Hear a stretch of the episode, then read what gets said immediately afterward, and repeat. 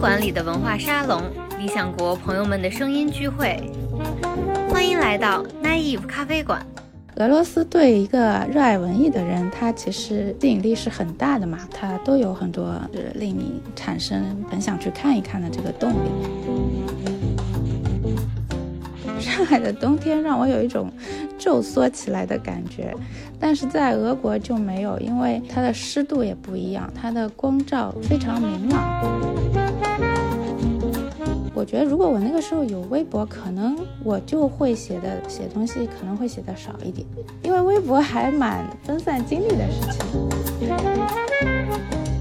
特别丧的人其实是心里有很多很多热情，可能真正能量很低的人是处在一个平稳的低迷里面。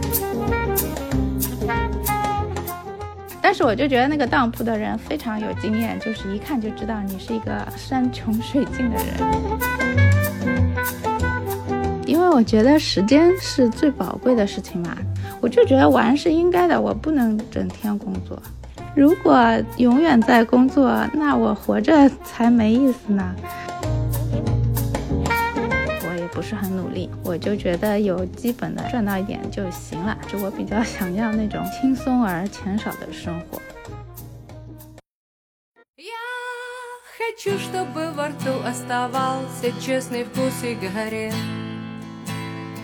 мне очень дорог твой взгляд мне крайне важен твой цвет 大家好这里是奶衣服咖啡馆我是董木姿是今天的嘉宾主持嗯大家好我是好汉今天呢我们请到了作家故乡来跟我们聊一聊他的生活和写作啊今天是蛮随意的一期故乡要不要跟大家打个招呼嗯大家好我是故乡 故乡呢？其实他大学是在上海戏剧学院学戏文系的，后来又去莫斯科国立大学读了个新闻硕士。但是这些都不是他最有名的 title。其实他是一个成名很早的青春作家啊，大概是在十九岁的时候，应该就发表了第一篇长篇小说叫《西天》。好像郭敬明还是你的粉丝啊？呃，也有很多作品大家都很喜欢，比如说《好小猫》。呃，我就很喜欢，因为我和你一样喜欢猫啊。然后还有最近理想国再版了《故乡》，应该是在十几年前出版的一本随笔集，是叫做《在俄国》，是讲述他在俄罗斯读硕士的时候的一些蛮有趣的生活。去年的时候，他也出版了一本随笔集，叫《赵桥村》，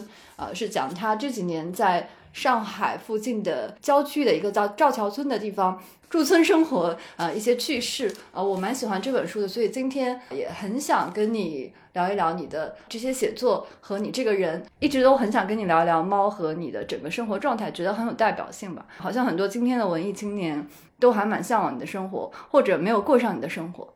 直接问问你的创作吧，就去年你出版了《赵桥村》嘛，今年又再版了这个《在俄国》。呃，这个时候才意识到，你好像从应该是二零一一年《好小猫》这个随笔集出版之后，就有几年都没有再出书了。就很好奇，你这段时间的重心是放在画画和玩猫上吗？你的写作是在你生活里是什么角色了？嗯，就是包括《好小猫》那本书都可以看出，其实它字数很少。嗯，就是之前也有编辑叫我多写一点字，但是我。我会觉得没有什么好加的，就是我也我也不想，就是我我里面其实也没有很具体的详细写到猫的，嗯，吃喝拉之类的事情，就是就是我我可能，嗯，就是我追求写的稍微简练一点的东西，嗯，另一方面就是我确实没有找到什么想写的东西，嗯，是这样。你会觉得没有特别想写的东西，这件事情本身会让你焦虑吗？就还好，可能是因为我还可以画画吧。就是，就是我好像嗯，别的路都蛮多的。就是我只要能干一些事情，就是干有意思的事情，就还好。我我也没有空空等在那里嘛。都是喜欢的事情，那他们有什么不一样吗？我觉得画画的时候比较松弛吧，更加松弛一点。写作的时候，基本上大部分东西都已经出现在我的脑子里了，就是它是完全听命于我的构思的。但是画画好像它会出现很多意外的事情，加上我其实是一个业余画画的人，那可能掌控力就更加弱一点。但是掌控力弱的情况下，就会出现很多，嗯，它不是我本来设想的东西，就会蛮开心的，惊喜 还蛮多的，未知的区域也比较大，我就可以自由的摸索一番。嗯，这是一种游戏的心态吗？嗯，对，而且画画某种程度上来说比写作更加松弛。比如说，我可以一边听听音乐，或者哪怕听听综艺，一边画画。但是写作的时候好像就不能这样。我感觉故乡这个心态，其实，在《理想国再版》这个在俄国里就完全能看到，就是一个很松弛的状态。那其实，在俄国那本书是大概是两千年前后，你记录了你的这在俄国这个留学岁月。但是，其实，在今天，或者在我在我的很多朋友看来，其实留学俄国，哪怕在今天，其实也是一个相当小众的选择。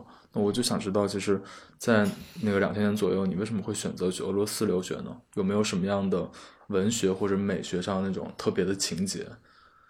嗯，就是因为小时候看很多那些世界名著嘛，什么《安娜·卡列尼娜》复活啊。屠格涅夫啊，然后就是又在戏剧学院，嗯，就是看了很多，就是包括戏剧跟跟呃电影方面，什么爱森斯坦之类的，就是俄罗斯对一个热爱文艺的人，他其实就是吸引力是很大的嘛。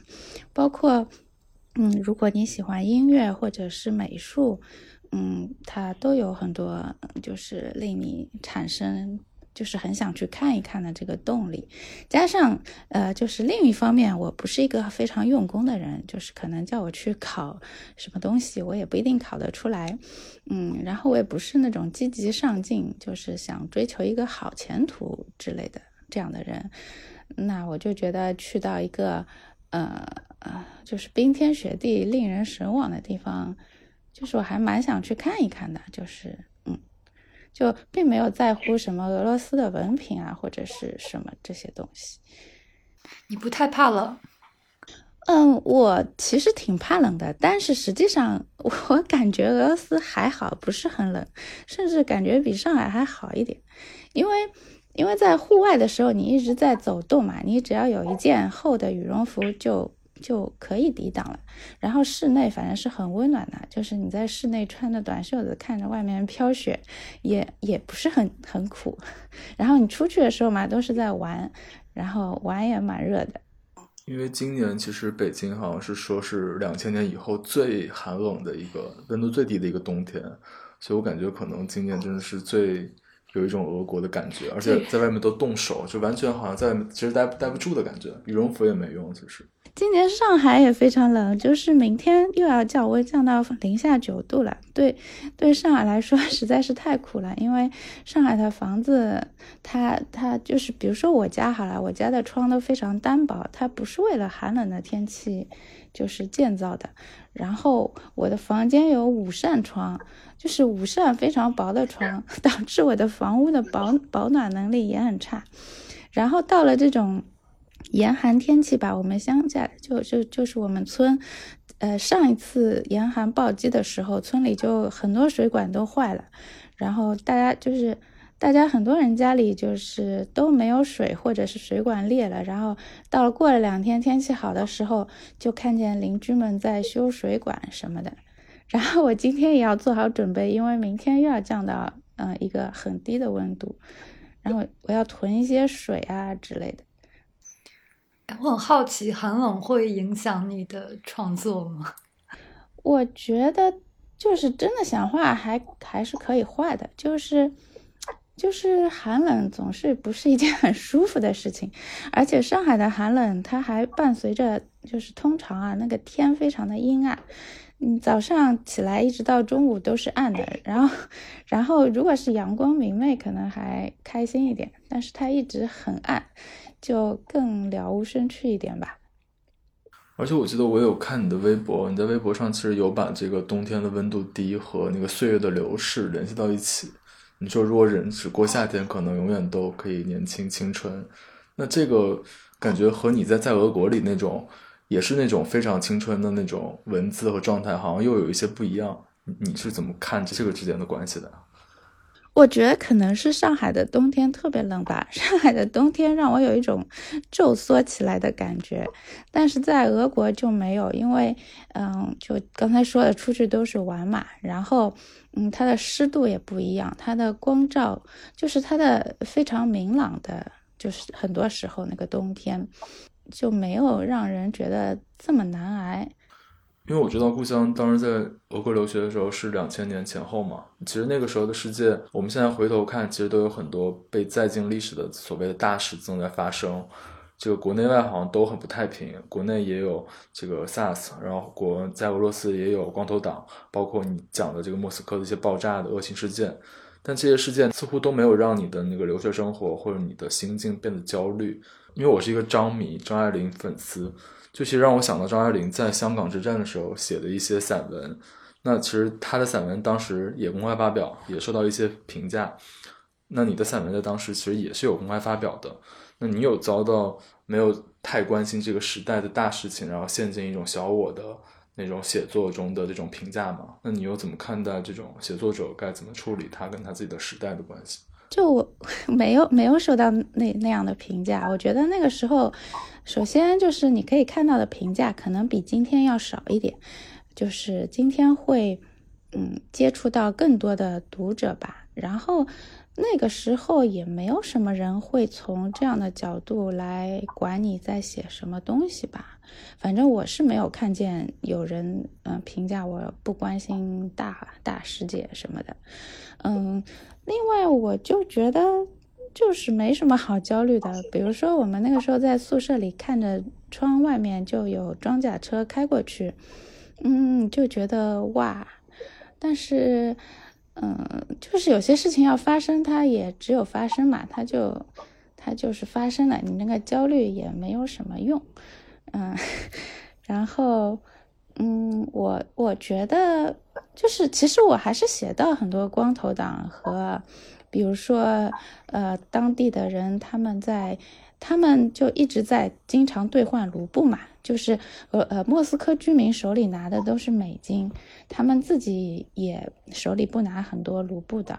然后我觉得我已经在这些细节方面都写到了这些具体的情况了，就也不用太。嗯，就是我觉得生活就是由这些点滴小事组成的嘛。但是我觉得确实是还是蛮有害处的这个东西，就是一旦当你经常发现这这些事情在发生的时候，因为其实我是一个很喜欢搭理陌生人的人。我对陌生人是充满友善，但是当这些事情发生多了以后，就是比如说有天晚上我走在一个陌生的城市，然后前面迎面而来了两呃几个年轻人，我当时就选择走到了马路对面去，就是说不怕嘛，也不是完全不怕的，对吧？但是我就想，可能他们是完全无关的，他们是好人，但是。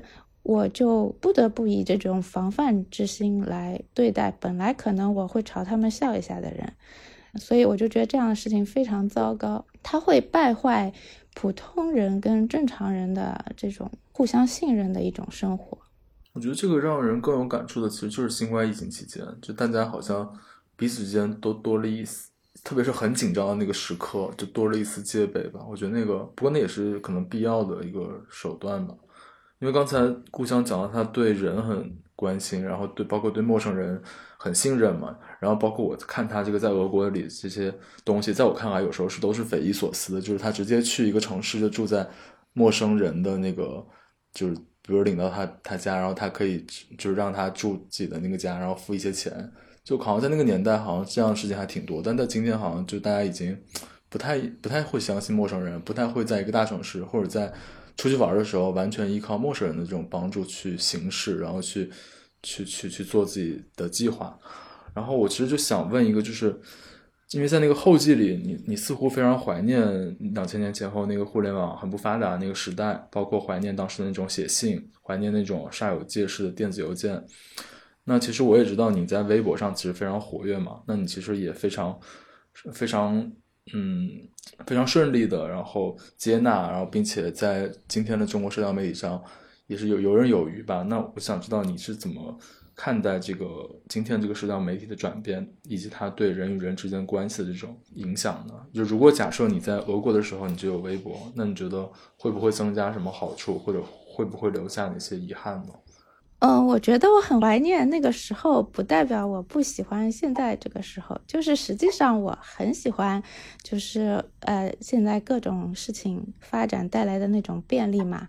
而且我很早就开始网购了，就是我对接触这些新事物，嗯，都是很迅速的接受它的。就是喜欢一些事情，不代表嗯，我觉得现在东西都不好，对吧？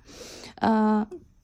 然后我觉得没有，呃，就是我觉得如果我那个时候有微博，可能我就会写的写东西可能会写的少一点。因为微博还蛮，比如说你憋了很多话没地方说的话，你可能会去把它写写成文章。如果你一直在说啊说啊说，至少是一个蛮分散精力的事情，可能就会说的少一点。但是我又觉得，如果我当时有一个好的拍照手机，我肯定会留下很多好看的照片。然后，嗯，但是我实际上当时留下的照片非常少。哎，你是二零一四年搬去赵桥村的吧？在村里面隐居了六年了，你觉得日子过得怎么样啊？日子过得可好了，我就觉得这里住的很舒服呀。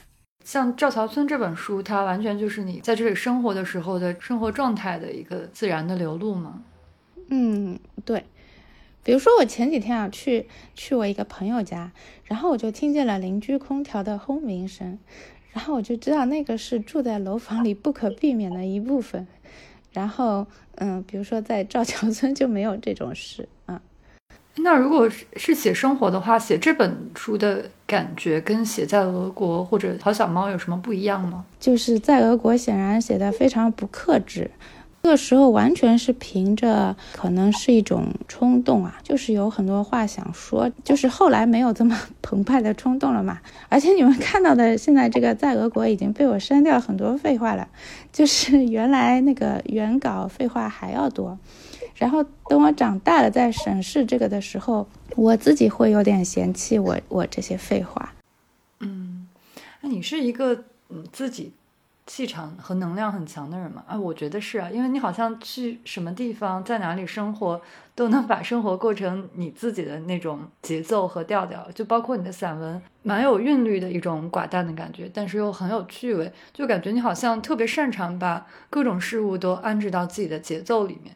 就比如说赵小尊，我其实看他的宣传语的时候，他的宣传语写的也蛮有趣的。就他就说这本书是在废土和科技交织的二十一世纪田园，书写关于季节与自然的终极浪漫。而这个东西就很吸引我。然后，嗯，但是我又不明所以。不过看完书的时候，觉得是会蛮贴切的。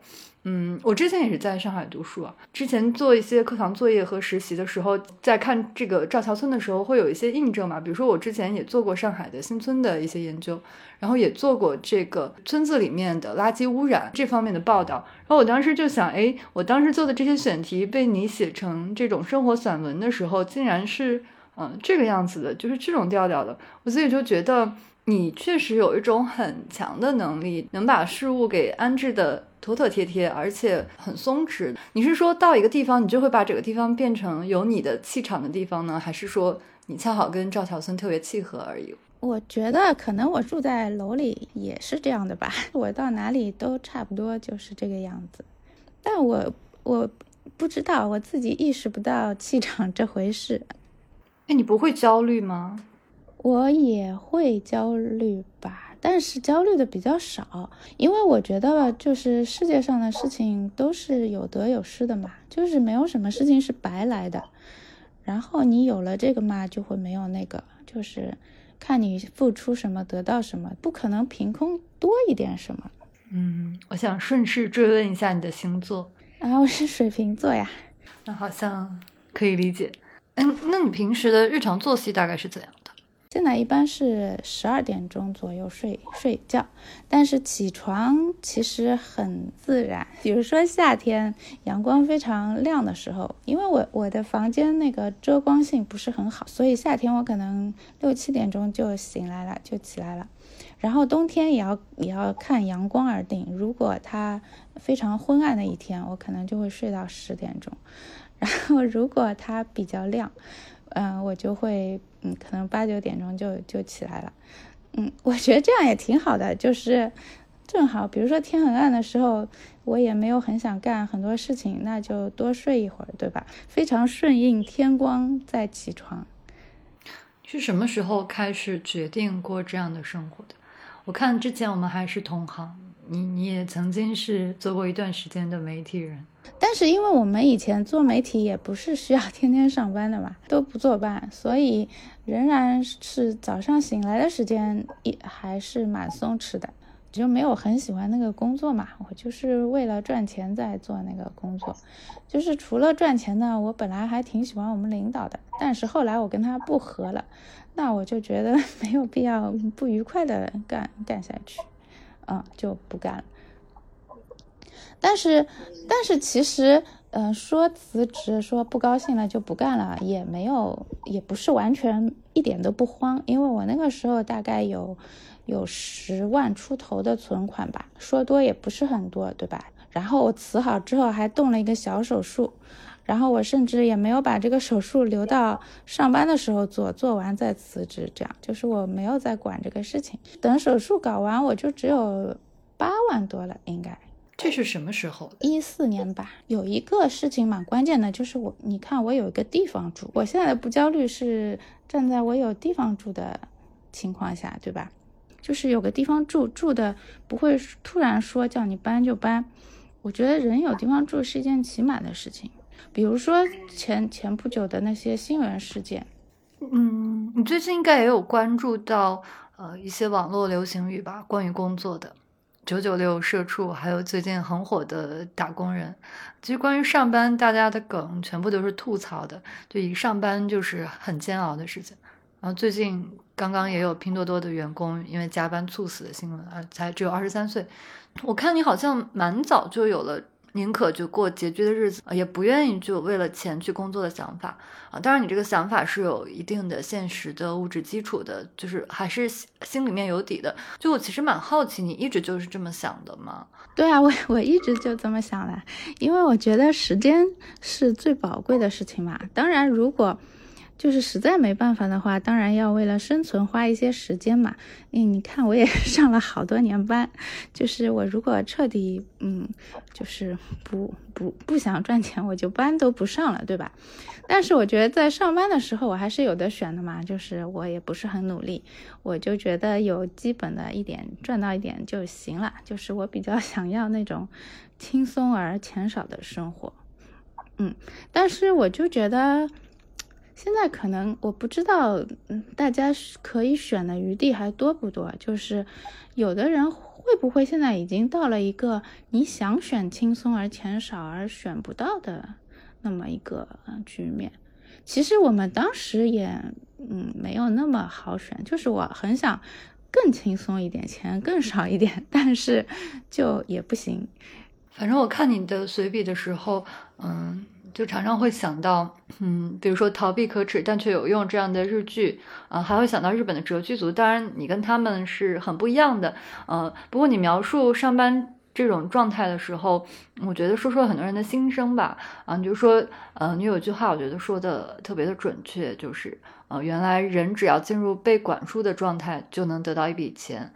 嗯，但是你在描述自己为什么可以规避掉这种被管束的状态的时候，好像也说的蛮有趣的，就是呃，你会说，呃，你的顺利不是因为真的顺利，而是你总能找到逃跑的方法。呃，这个说法我觉得都还蛮有今天的日本的年轻人的感觉的。我们身边的年轻人也是越来越多的人都有这种想法了，就是你在不工作，心里想着玩的时候，心里会觉得不好意思吗？啊，不会不好意思呀。如果永远在工作，那我活着才没意思呢。但是另一方面，其实我很爱工作的，就是要看工作是什么。就比如说上班的时候，我是很不喜欢上班那个工作的。但是如如果呃认为我的工作是写作和画画的话，我就是很爱工作。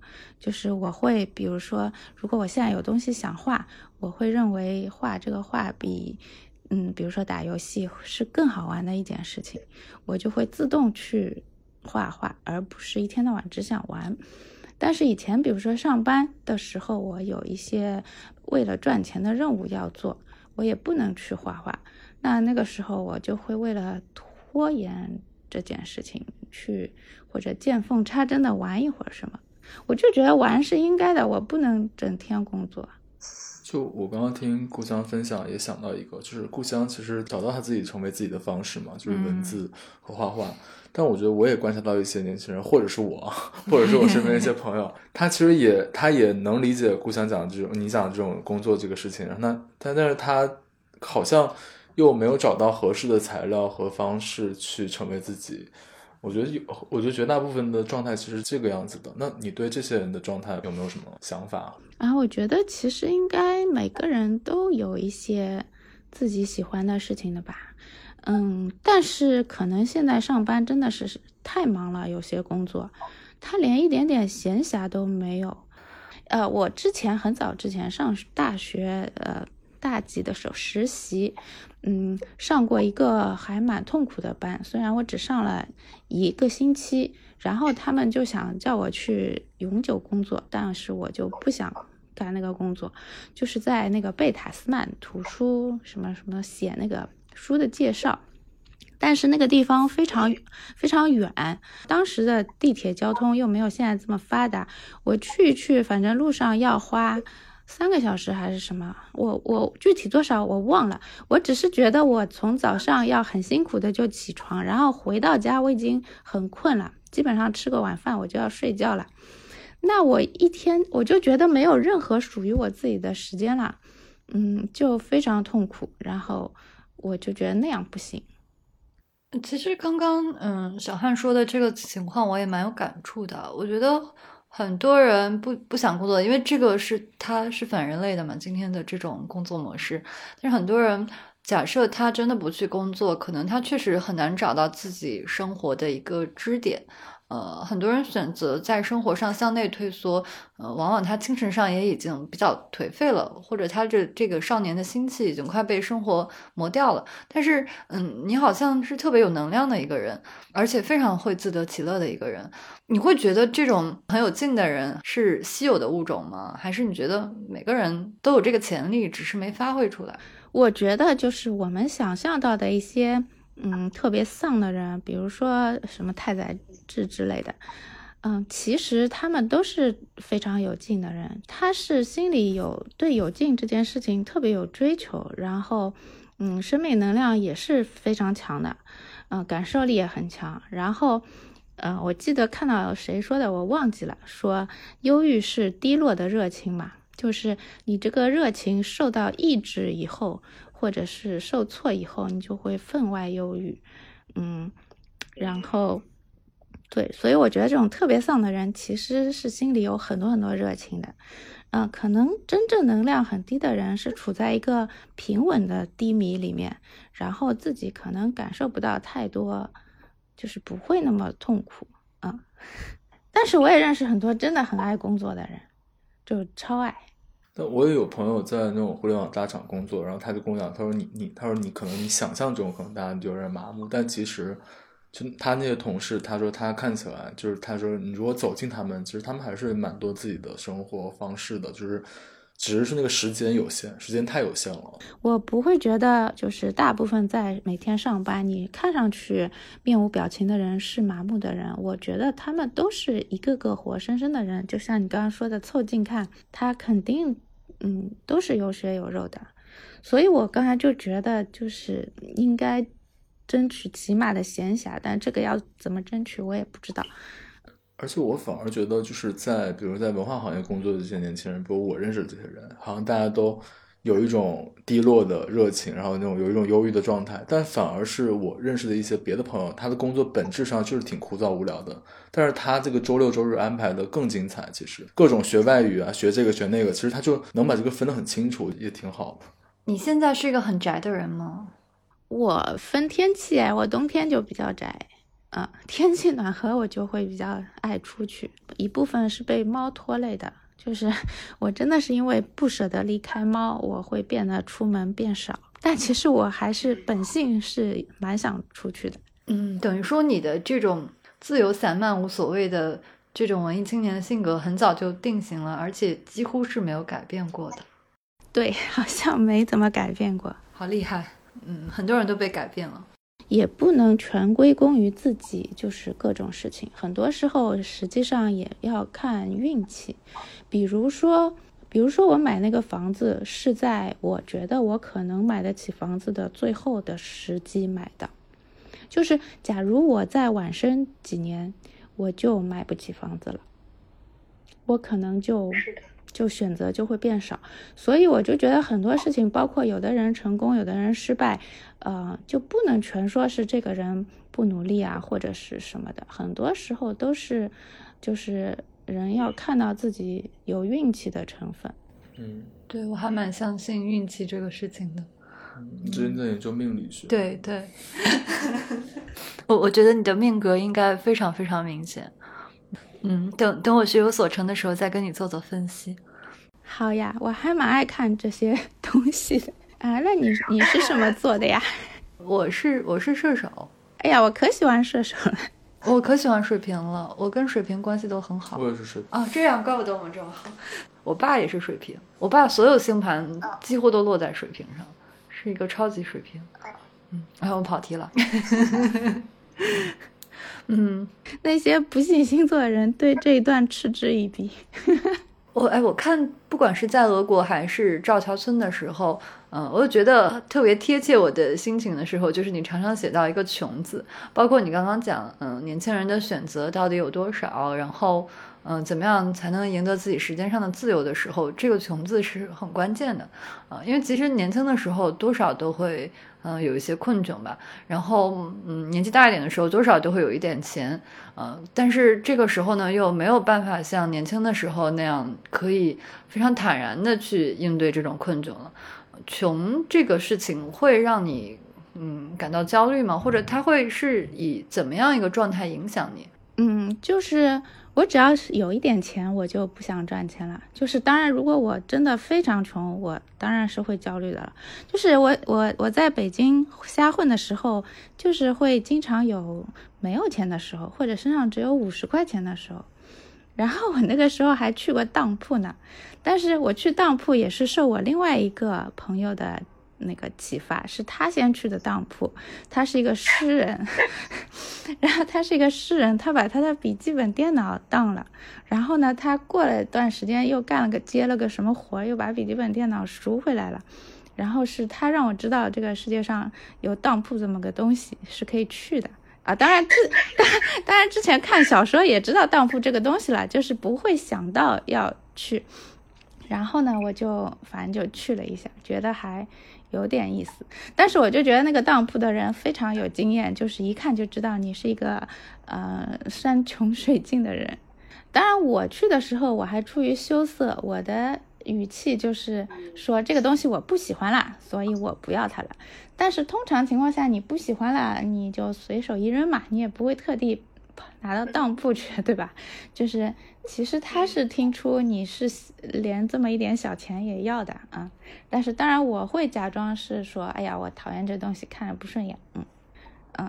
那个当铺的人是个上了年纪的长辈，男的，然后呃，我觉得他那个眼镜背后那个眼睛给我感觉他的眼光非常毒辣，他一眼就看得出这个东西值不值钱，还有你这个人是个什么状况的人。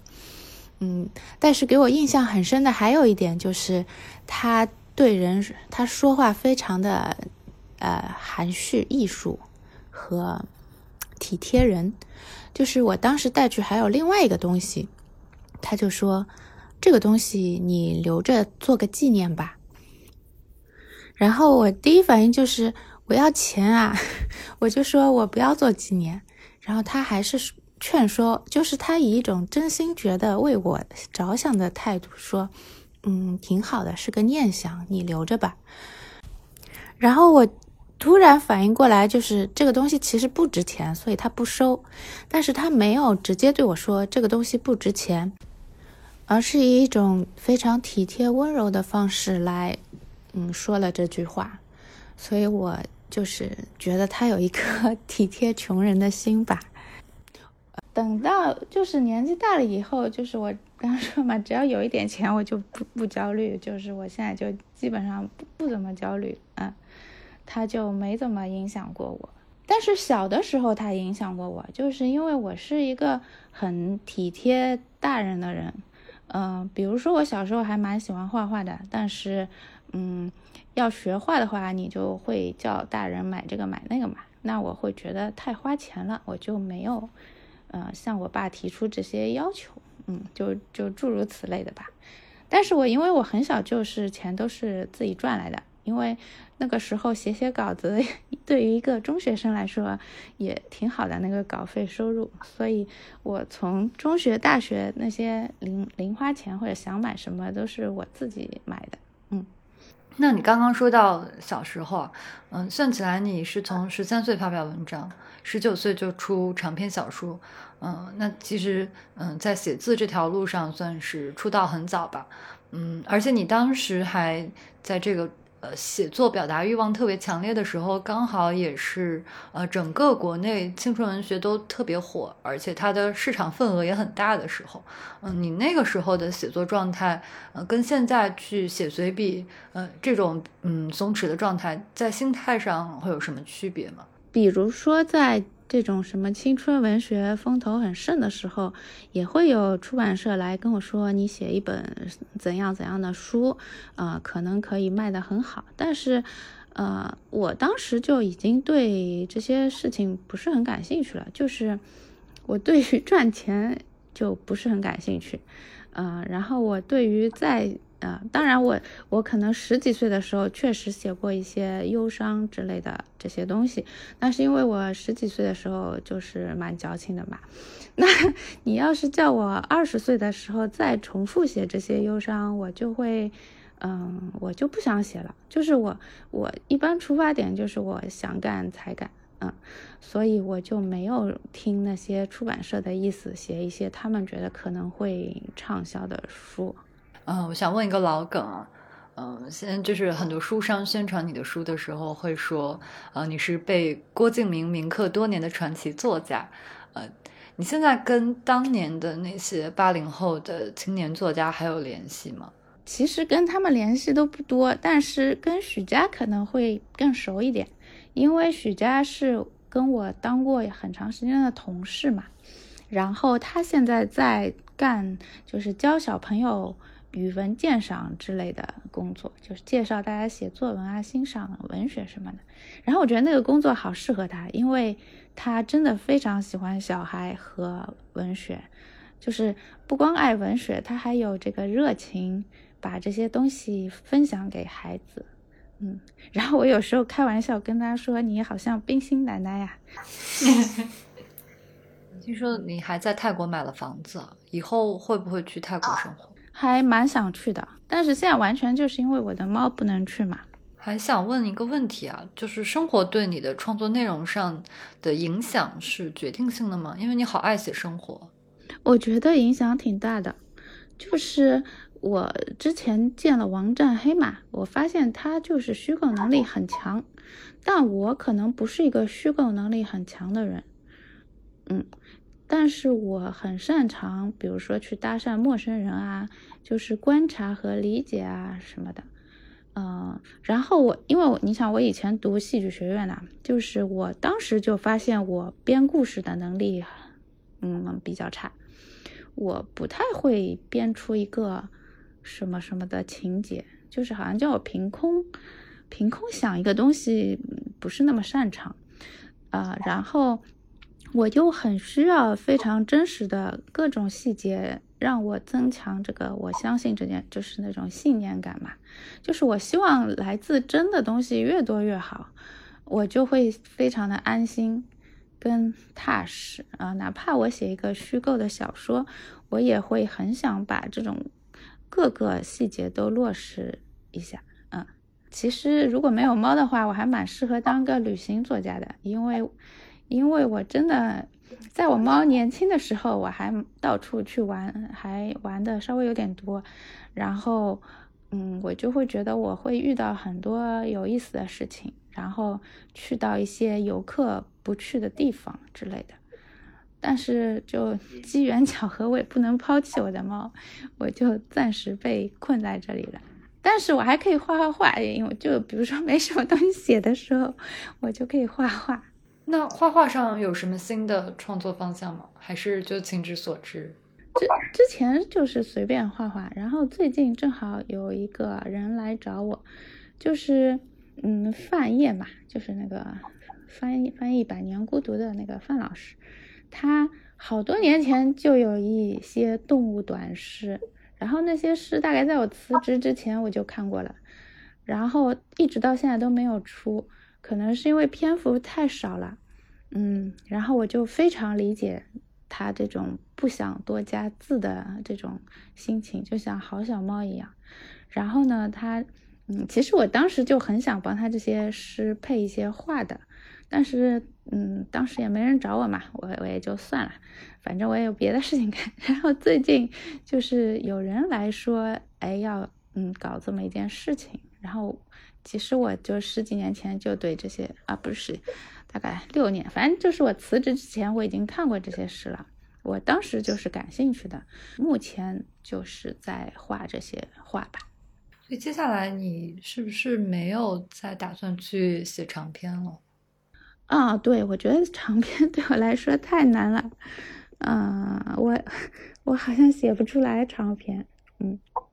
但是我还是写，在写短篇的，我刚写了一个短篇，然后这几年其实我陆陆续续的，嗯，虽然非常不勤奋，但是时不时会写一个小说什么的，但是他还不足以出一本书吧。